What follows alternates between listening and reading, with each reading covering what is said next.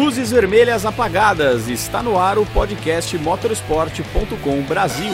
Fala pessoal, está no ar o podcast motorsport.com, edição 135, no day after da vitória de número 100 de Lewis Hamilton na Fórmula 1, carregada de emoções, não só pelo feito em si, mas também pelas circunstâncias dela, com chuva, incertezas e com o rival conseguindo um bom resultado que, de certa forma, foi inesperado.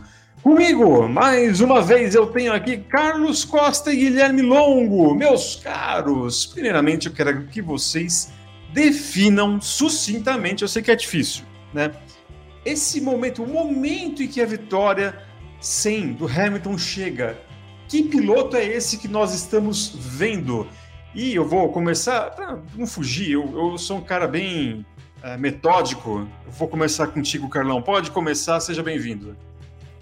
Salve, Eric, salve galera que tá nos ouvindo, salve também o Guilherme Longo que vai falar na sequência. Mas olha, eu acho que dá para sintetizar da seguinte forma: histórica, não só pela marca, mas pelo momento no qual essa vitória número 100 chega.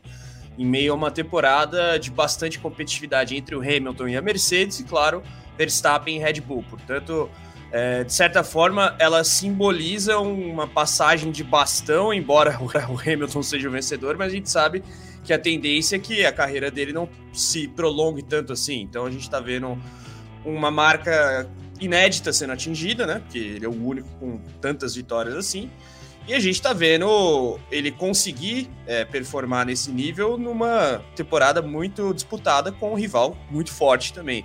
É, eu acho, inclusive, que não é a melhor temporada do Hamilton, mas o fato é que ele consegue, através da experiência e da velocidade dele, fazer com que as chances de título sejam bem realistas, o que também impacta numa, numa possibilidade de outro tabu, digamos assim, ser quebrado. Tabu não, né? Outra marca inédita ser atingida, na verdade, que é o oitavo título mundial dele. Então eu acho que é meio que isso. Não dá para fugir muito do histórico, por mais que é, quem não goste do Hamilton possa reclamar e não sei o quê. É histórico, sim, até pelo número. Eric. É isso aí. Guilherme Longo, o que, que você acha? Que momento é esse que vive o, o Hamilton? É, nesse momento que chega, que momento que chega nesse momento é duro, mas é, nesse essa vitória sem chega em que momento? Que Hamilton estamos vendo? Salve Eric, Carlos, um abraço aí para todo mundo. Olha, eu acho que é um momento interessante assim do, do Hamilton, pensando o que ele faz dentro da pista e como ele é visto fora da pista. Dentro da pista e pro paddock da Fórmula 1, a gente sabe que é uma pessoa consolidada, que muitos já falam aí, né? Muitos pilotos, chefes de equipe, ex-pilotos, etc., que é um dos melhores da história, se não o melhor da história. E essa marca é mais uma comprovação de que o Hamilton está de fato entre os maiores da história. Ele está aí no mesmo patamar de Fangio, de Schumacher, de Senna, de Jim Clark, de Nick Lauda. Eu diria que isso aí é inegável.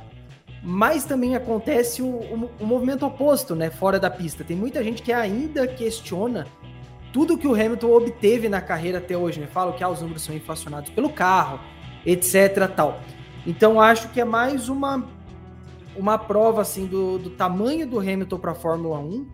E agora, pessoalmente falando para ele, é uma vitória que vem num momento importante. O Carlos já abordou isso. É uma temporada disputada. É Hamilton versus Verstappen, um no pescoço do outro, os dois andando muito próximos. E o Hamilton, ele inclusive falou isso no rádio depois da corrida, falou isso em entrevistas depois, que estava meio engasgado, que essa centésima vitória estava demorando.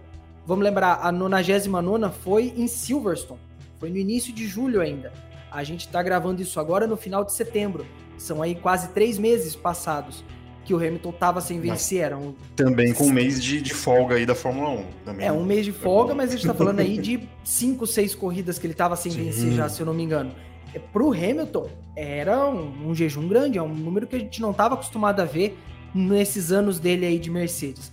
Então acho que talvez para ele passar essa marca, né, chegar no 100, talvez seja o momento dele respirar e falar: pronto, agora foi, é, me livrei disso e posso focar no que vem adiante. Porque o que a gente deve ter daqui para frente é uma temporada disputada e disputada até o GP de Abu Dhabi.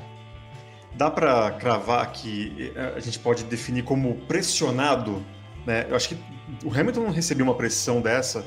Acho que não só pelo título, né? Porque, tudo bem, é, temos aí o Max Verstappen, aí, arquirrival e tal, mas uma série de jovens talentos chegando, sendo dois ingleses também, eu acho que isso também internamente na, na, na Grã-Bretanha é, conta muito.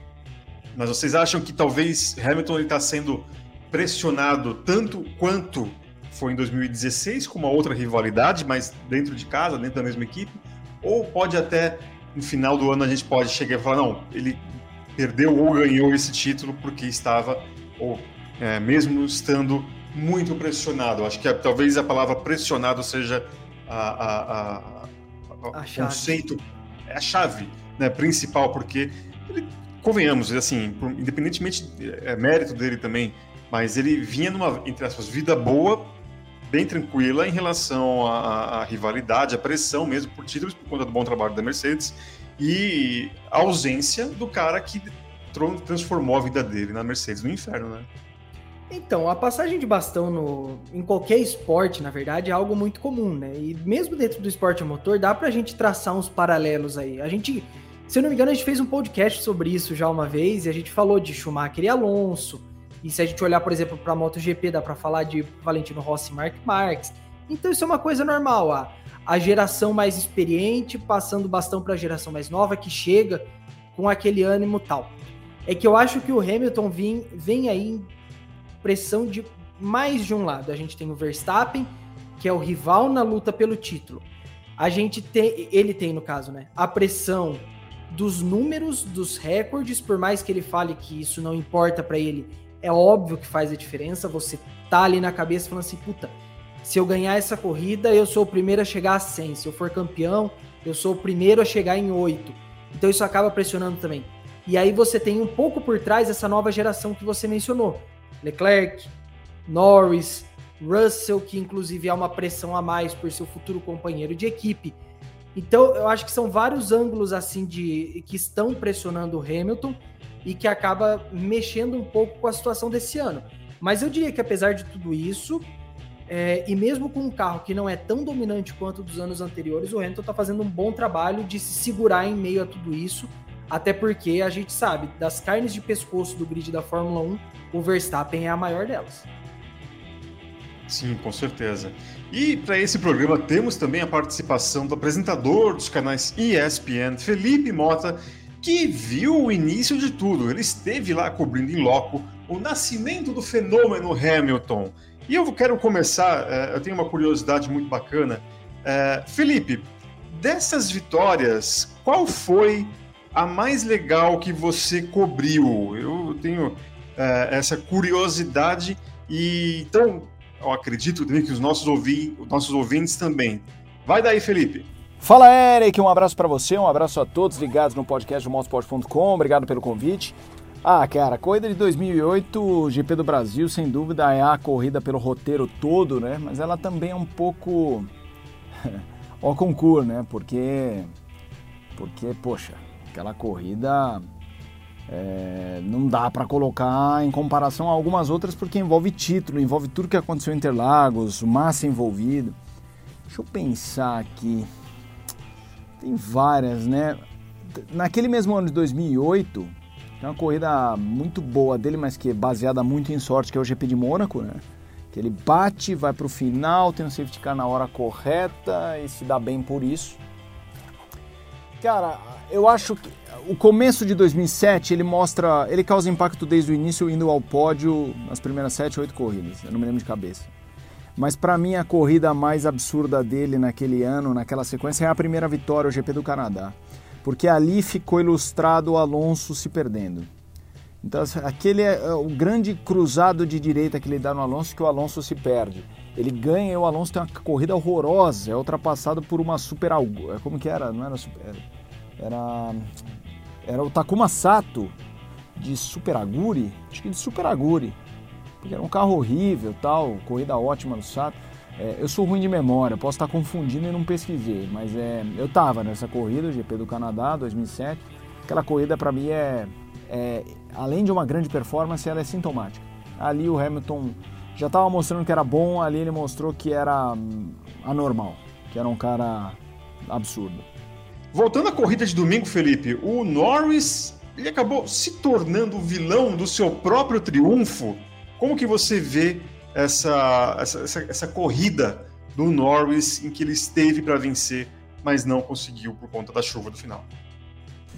Olha, eu defendi no, no programa Pod, no YouTube, uh, que, claro, é inegável que foi um erro. A gente vê o roteiro da, da história, a persistência do Norris, a insistência do Norris em ficar na pista, uh, foi um erro. Mas para mim é um erro, primeiro, coletivo. Uh, o piloto ele tem que tomar as decisões muito pelo que ele está vendo ali, que é a condição na pista, a dirigibilidade que ele tem nessa pista e, eventualmente, os outros carros que ele vai trombando na pista e olha, opa, esse cara está com pneu de pista intermediária, está muito mais rápido que eu, vou parar. Só que a equipe dava uma situação de que a chuva ia ficar mais ou menos naquela. Ele era o que tinha mais a perder parando naquele momento. Então eu entendo. No contexto dele, a vitória era muito importante. E se desse errado, mesmo que ele pegasse uma volta piorzinha de pista, sabe aquela volta piorzinha que você fala, opa, tá escorregadia, eu vou pro box. Ele tinha uma vantagem tão grande pro terceiro que ele seria segundo. Então ele perderia a primeira posição, mas seria segundo. Só que em uma volta a coisa piorou tanto que ele caiu para sétimo. Então fica óbvio, escrito na testa, ê bobão. Mas para mim era muito compreensível o que foi feito. E para fechar o nosso papo aqui, Felipe, é, daqui até o final da temporada, na sua opinião, quem é o grande favorito para o título de 2021? Sem muro, por favor. Hamilton ou Verstappen? Ah, Eric, eu tenho batido na tecla há algum tempo que Verstappen, o Verstappen é favorito. O Verstappen barra Red Bull.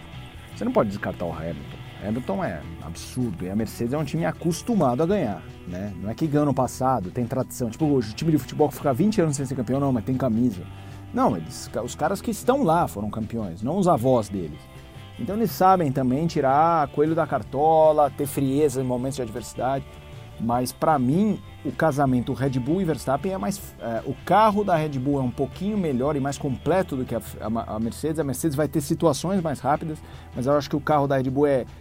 é, é quando perde da Mercedes está mais perto do que quando a Mercedes perde da Red Bull. É, e o Verstappen está guiando demais. Então, olhando as características de pista que o próprio Rico Penteado no canal de YouTube de vocês é, apresentou com mais provas favoráveis à, Red Bull, e a Red Bull foi muito bem nas provas que pareciam favoráveis à Mercedes, então ela não teve um dano tão grande. Vide essa corrida na Rússia, com o Hamilton Verstappen saindo lá de trás. A chuva ajudou e, claro, ele fez a parte dele, souberam aproveitar essa oportunidade. Eu acho que, é, assim, favorito indica quem eu acho que tem mais chance. Muita gente acha que o favorito é, é, é uma coisa absurda. Ah, não, então se o Felipe tá falando que o Verstappen favorito é 90% a 10. Não, não, é pau a pau. Pau a pau. Mas com ligeiro favoritismo para Verstappen e Red Bull. Assim, eu diria 60 a 40. Ou 55 a 45. Essa foi a participação de Felipe Mota, apresentador dos canais ESPN, mais uma vez dando o ar da graça aqui e nos ajudando a fazer esse podcast muito bacana. Muito obrigado ao Felipe. E nós vamos seguindo o papo aqui e eu perguntei ao Felipe sobre o Norris. Uh, vocês acham que essa chuva, essa saga dele, até mesmo a segunda colocação do Max Verstappen, meio que ofuscaram essa vitória 100 do, do Hamilton? Uh, Sim. Eu acho que no final, que no final é, a gente, quando a gente imaginava, nossa, quando o Hamilton chegar na centésima vitória vai ser uma coisa é, estrondosa. E não foi. Pelo menos essa é a minha sensação. Eu não sei a de vocês. É que a corrida como um todo teve uma série de destaques, né? A gente, quando, é, digamos assim, antecipava a vitória sendo Hamilton, imaginava na representatividade da marca e não necessariamente na circunstância na qual essa conquista viria. E, pô, a gente teve uma corrida completamente maluca. É, o Norris como um grande personagem também, o próprio Verstappen com o pódio, Alonso fazendo uma boa corrida, enfim, uma série de nuances Sainz um pódio também. Então, assim, é, tem muita coisa para além da vitória 100 nesse GP da Rússia. Então, eu não diria que ofusca, mas acaba, digamos, concorrendo em termos de notícia, vamos colocar dessa forma. Que, por exemplo, o grande destaque dessa segunda-feira é a repercussão da, digamos, cagada do Norris em relação a pit stop, que, assim, era uma corrida que teoricamente estava na mão dele.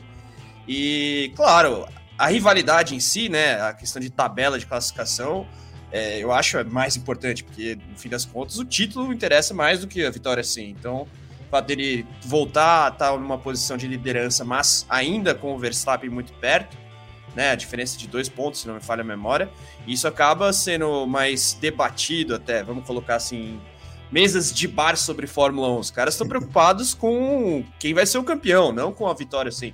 E isso não é diminuir, né? Mas é claro que o principal debate é o título e a disputa pela temporada como um todo, Eric.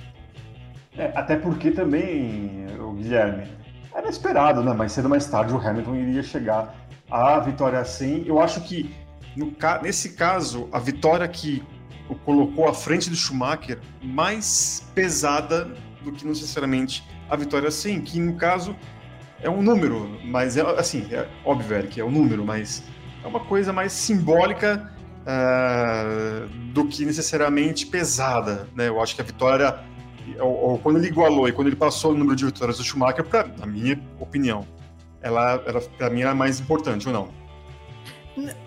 Eu não sei se eu concordo com isso, é que eu acho que o que aconteceu o ano passado, né, quando o Hamilton conquistou a 91 primeira e depois a 92 segunda, ele empatou na Turquia e passou em Eiffel, se eu não me engano. É, a, a marca. Né? Pode ter sido. Eu lembro que foram essas duas corridas, mas eu não lembro a ordem necessariamente.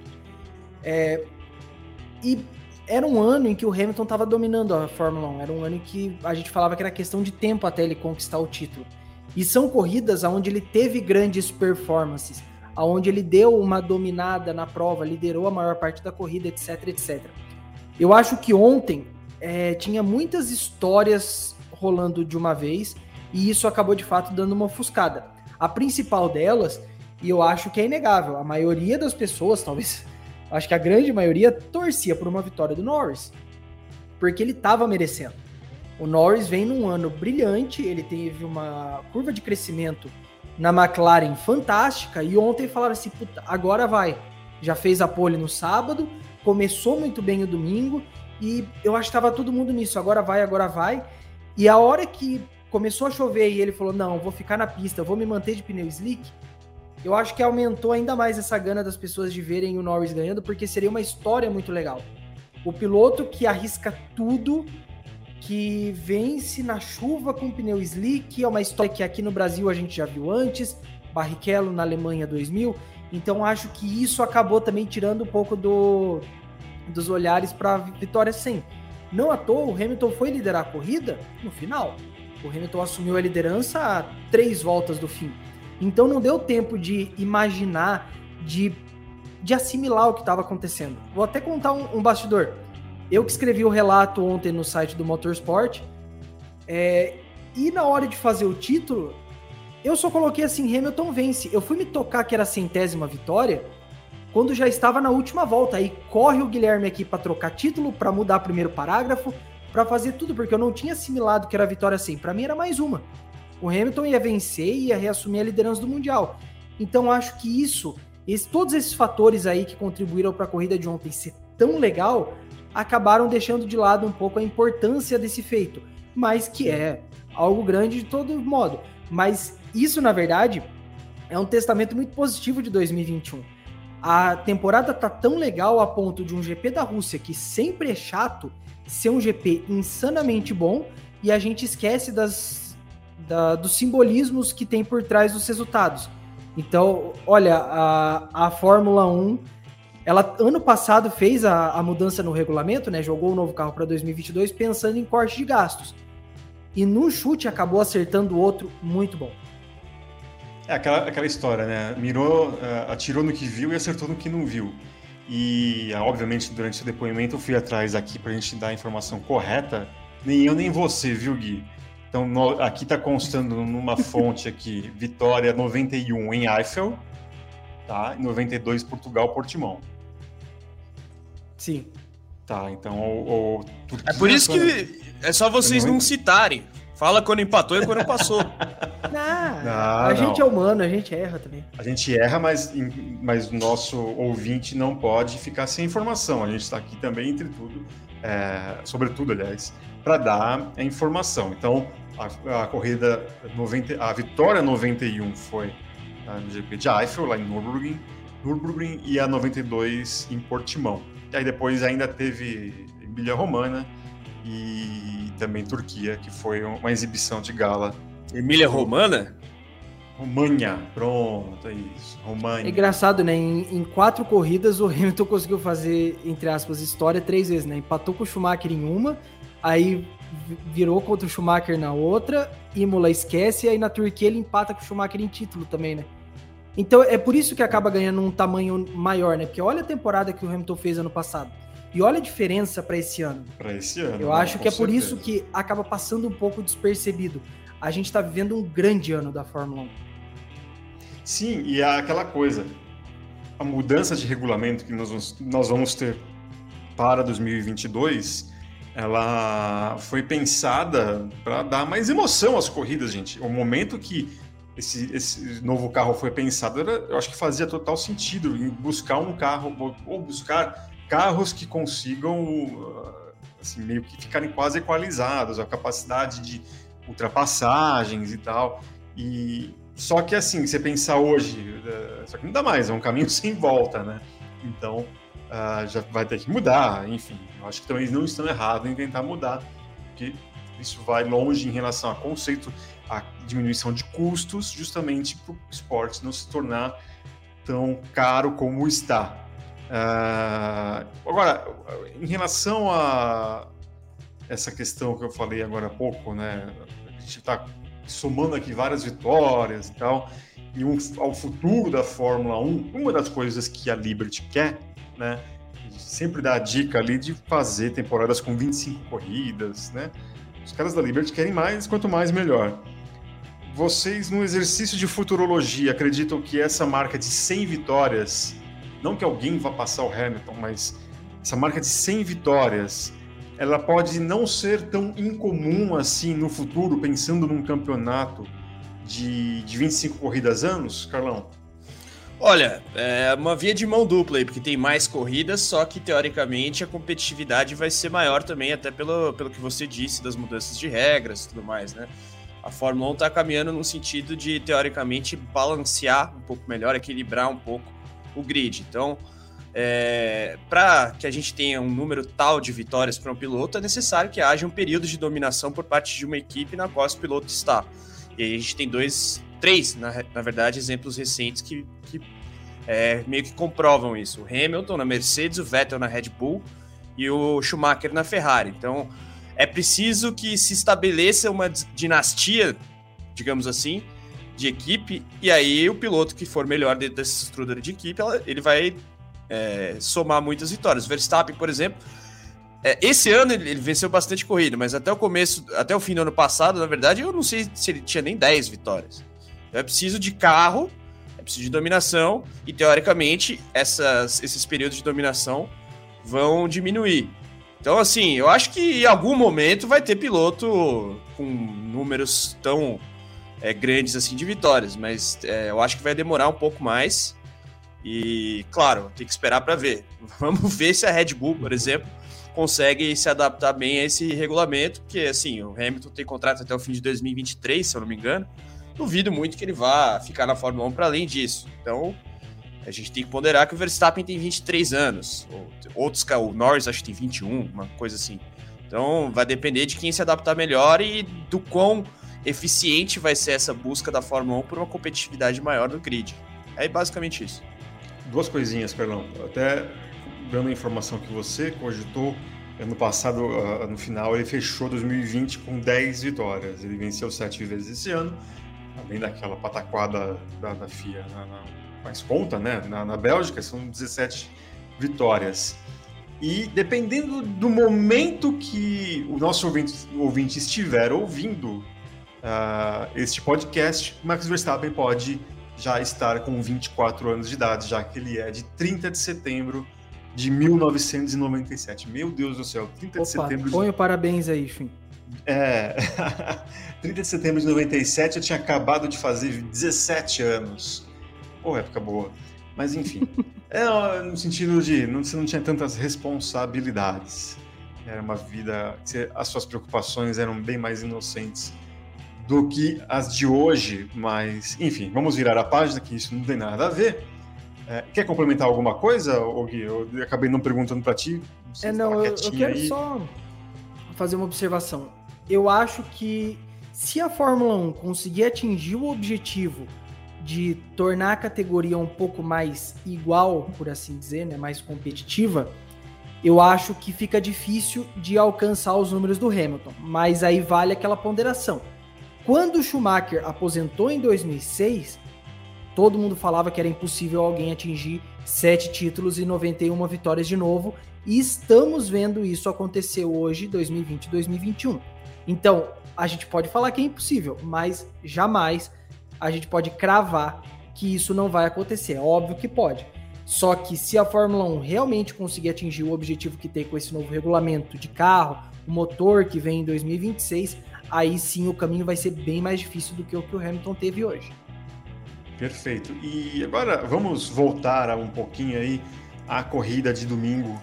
E eu acho que todo mundo já parou, é, relaxou, esfriou, porque foi realmente de tirar o fôlego. E eu acho que todo mundo se viu em um dado momento falando ou gritando uh, para a televisão, né? Uh, ou gritando para o Norris, achando que ele para ouviria. Norris!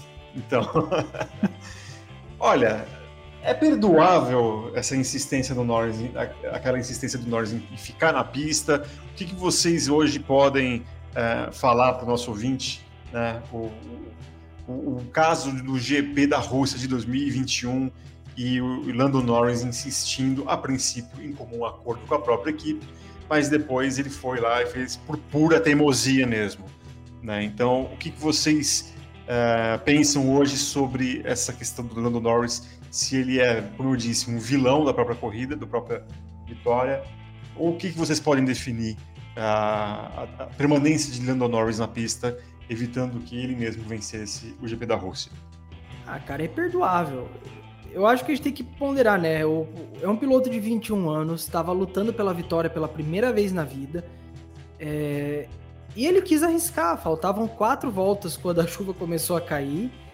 E aí a gente também tem que bater na McLaren, porque o, o próprio Andrea Seidel, que é o chefe da equipe, falou que foi passada informação para o Norris de que a chuva ia ficar naquilo, aquela primeira que caiu tal. E de fato, por um momento parecia isso mesmo. Os pilotos que trocaram pelos intermediários, a primeira saída, não eram tão rápidos quanto o Slick. É que depois caiu mais chuva e aí a situação mudou mesmo. Então dá, dá para perdoar o Norris sim. Eu acho que se tem que culpar alguém, tem que culpar a McLaren. Por dois motivos. Um, por não ter informado o Norris completamente sobre a situação, falar assim: ó, pode ser que venha mais chuva na volta seguinte. E segundo, a equipe vendo a situação fala assim, puta, tá piorando, e eles não falam, tipo, ó, você quer ficar, mas você não vai ficar. Entra e põe o pneu. Eu acho que é. tem que culpar mais a McLaren do que o Norris nessa situação. O Norris acabou sendo uma vítima da, do próprio pensamento, que não estava errado, e da falta de informação da equipe. Eu concordo contigo. Você ia falar alguma coisa, Eric? Não, eu, eu, concordo, mas vou, tô, tô, tô querendo saber a sua opinião também, Carlão, depois eu complemento. Não, eu tô 100% acompanhando o relator aí, porque, assim, a equipe tinha que ter sido mais incisiva na comunicação via rádio. Claro que é fácil criticar o famoso engenheiro de obra pronta, mas a gente compara, inclusive, com o caso da Mercedes, né? É, o Hamilton, ele ignorou a primeira chamada para box, só que ele é o Hamilton, ele pode ignorar praticamente o que falarem para ele, porque o cara tem sete títulos mundiais. O Norris, por outro lado, não. E assim, a, a, equipe foi um pouco ambígua, digamos, na comunicação. Deveria ter falado entra e acabou. Aí ele falaria, não vou entrar, e, aí viria o rádio do André Saido e fala, cara, entra ou você vai se fuder, basicamente. é, como isso não aconteceu, a, a gente pode colocar um pouco de responsabilidade na equipe, sim, claro, não tira do Norris o, a fatia de culpa dele no cartório, digamos. Porque é óbvio que ele poderia eventualmente ter flagrado uma realidade que estava por vir e ter insistido no box, mas não aconteceu, e é natural que não acontecesse. E assim, o líder ele tem tudo a perder, né? Então, é, era foda para ele ir pro box antes do Hamilton. É, o que deveria ter acontecido é ele parar assim que o, o, o Hamilton foi para o box, ou seja, na volta seguinte. Mas aí veio a, a, o aguaceiro num grau que nem a McLaren, nem o Norris, nem outras equipes, eu acredito, esperavam, mas a galera já estava prevenida com os pneus intermediários. E aconteceu o que aconteceu. O que eu acho mais importante dessa discussão é ele aprender com o episódio, porque, assim, muitos criticaram ele, com razão, eu diria, nesse domingo, mas é meio que consensual que essa corrida mostra que ele é um cara, uma vez mais, mostra, na verdade, que ele é um cara que tá pedindo passagem, tá dando luz de seta e uma hora vai ganhar não só uma corrida, como várias. Então, acho que ele cresce depois disso, até pelo, pela lição que ele tira desse episódio em Sochi. Eric. Exatamente. Eu acho que você já meio que tocou no, no, no meu ponto, né? O próximo ponto, né? É como isso pode afetar o Norris como piloto, né? Esse episódio que eu acho que o rapaz não deve ter dormido direito e deve ficar em claro sonhando novamente ou tendo pesadelos com as últimas voltas da, da corrida em Sochi. É, Começa a cair acha uma chuva, que... vai chorar. Nossa, não, é, acho que vai ser o reflexo, né? Assim, ele tá em casa, às vezes, ali, tal, jogando ao seu virtual, ele começa a ouvir lá de fora que tá. E, e convenhamos, né? Se ele mora em Londres, Londres para chover não precisa fazer muita força, né? Ele vai ficar lembrando de Sochi por um bom tempo, creio, que, eh, creio eu que até, uh, até ele conseguir a, vitória, a primeira vitória dele na Fórmula 1 não é impossível, até mesmo nesse ano, já que Daniel Ricardo também já conseguiu. Uh, mas eu quero saber o que, que vocês, vocês acham que ele consegue passar por isso psicologicamente e ficar uh, só com o aspecto positivo da experiência uh, para as próximas corridas? Ou vocês acham que isso vai se tornar um fantasma para Lando Norris nas próximas corridas ou temporadas até?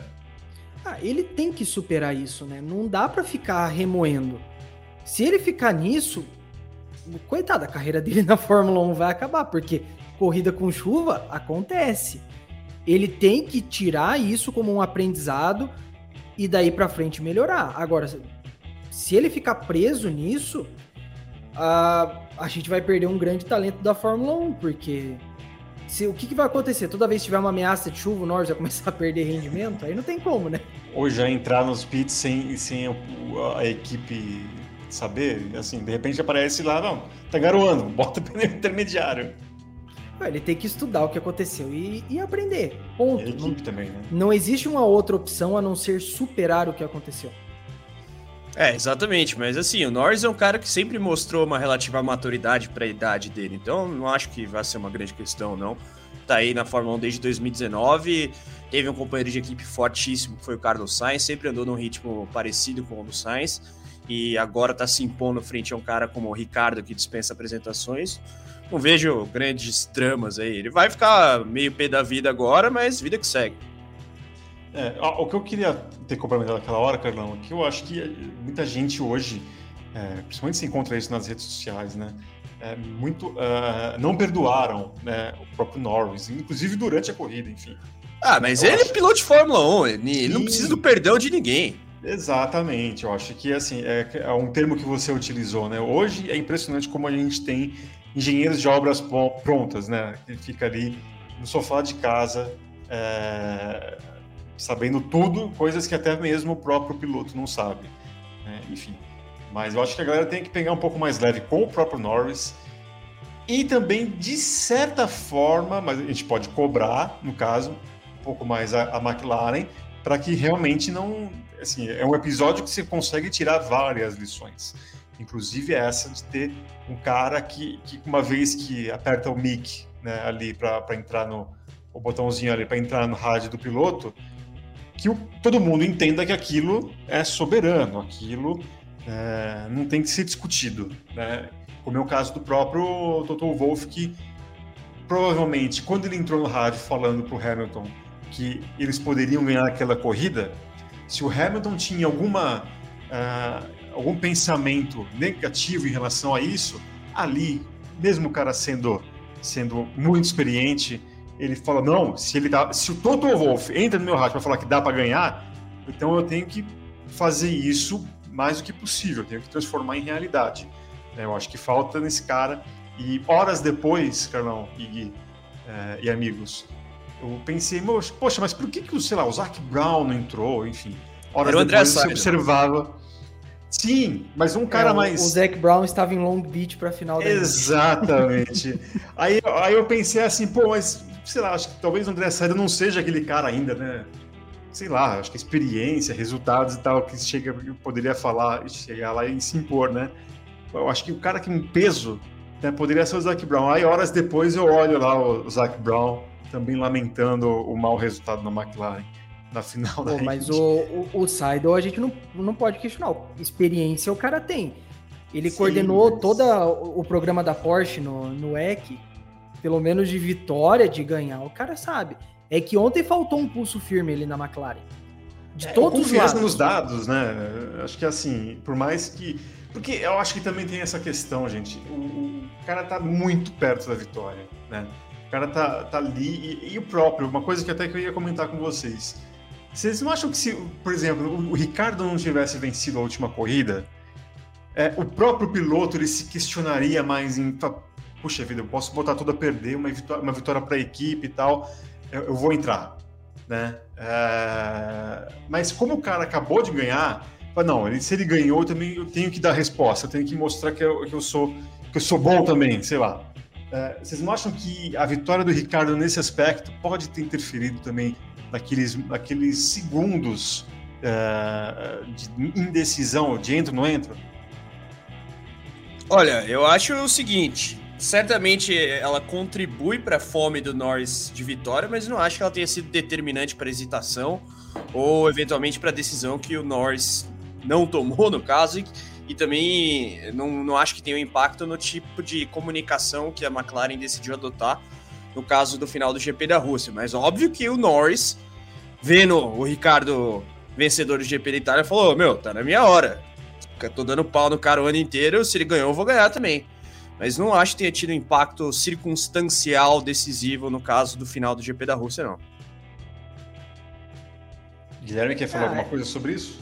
Não, eu acho que alguma coisa mexeu. Eu, inclusive, eu, eu lembro que no o GP da Itália eu coloquei no Twitter, se eu não me engano.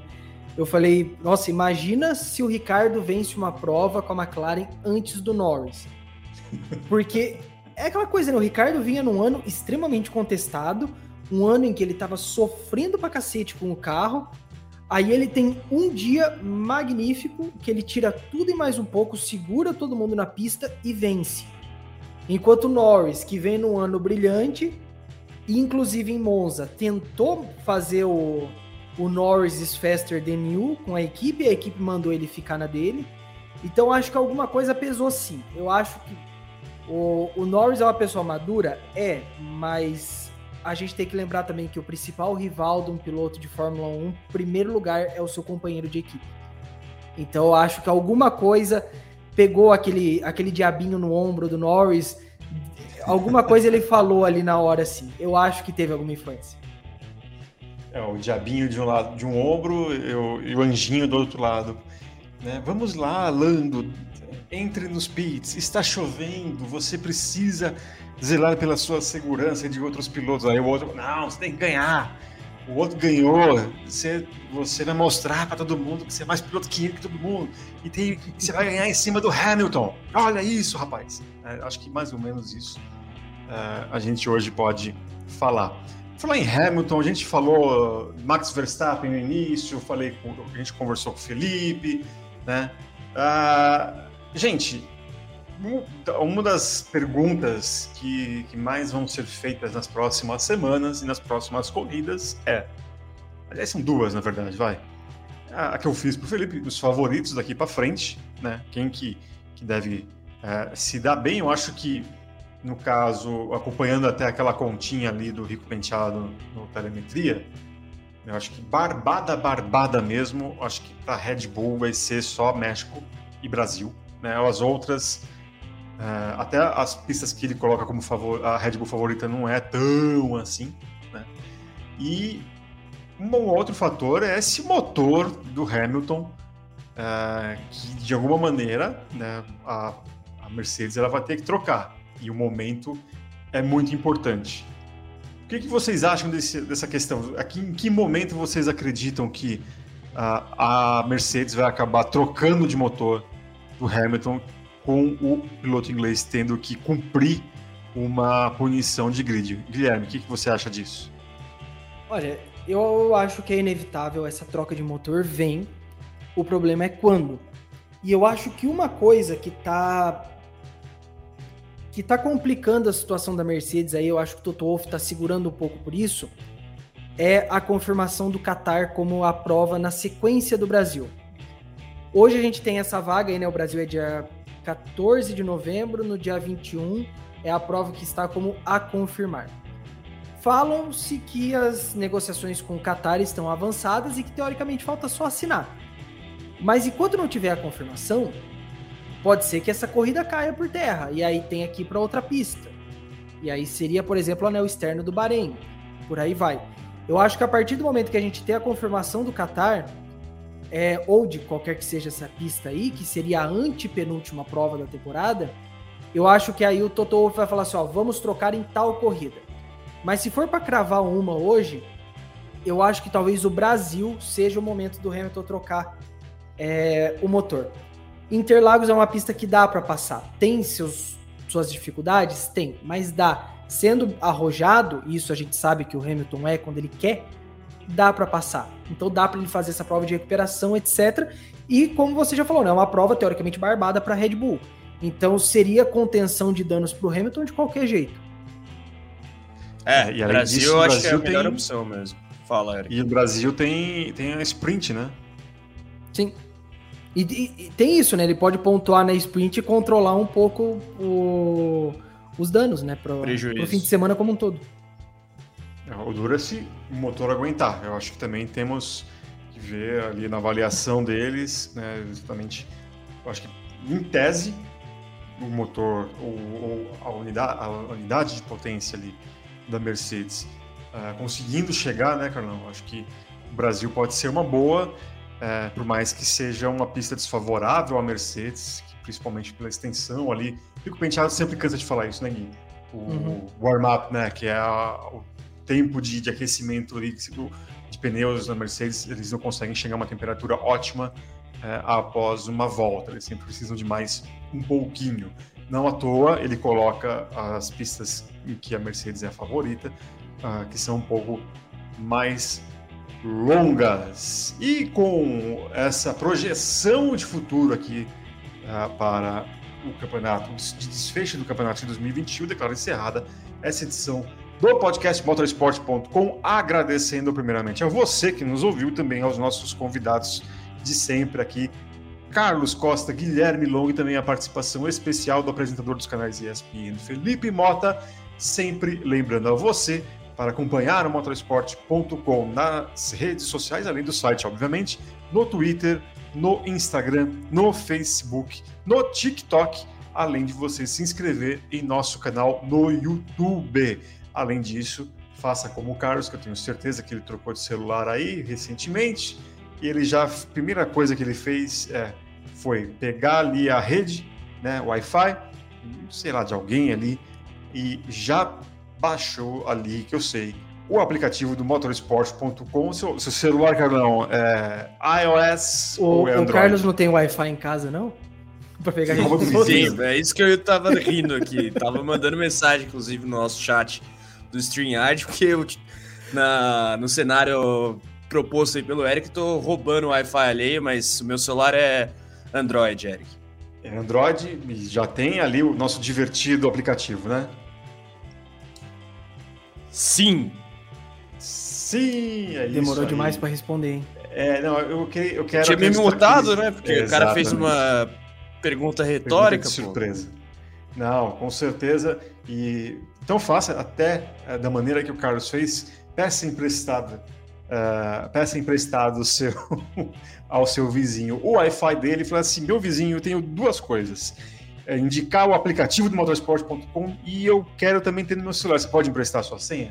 Aí temos ali duas pessoas baixando o aplicativo do motorsport.com no celular. Por isso que, entre outras coisas, Carlão, é divertido. E eu aguardo vocês na próxima edição do nosso podcast sempre e agradecendo a vocês que sempre nos colocam nas listas de mais ouvidos dos principais sistemas ali, das principais plataformas. Até a próxima, pessoal. Tchau, tchau.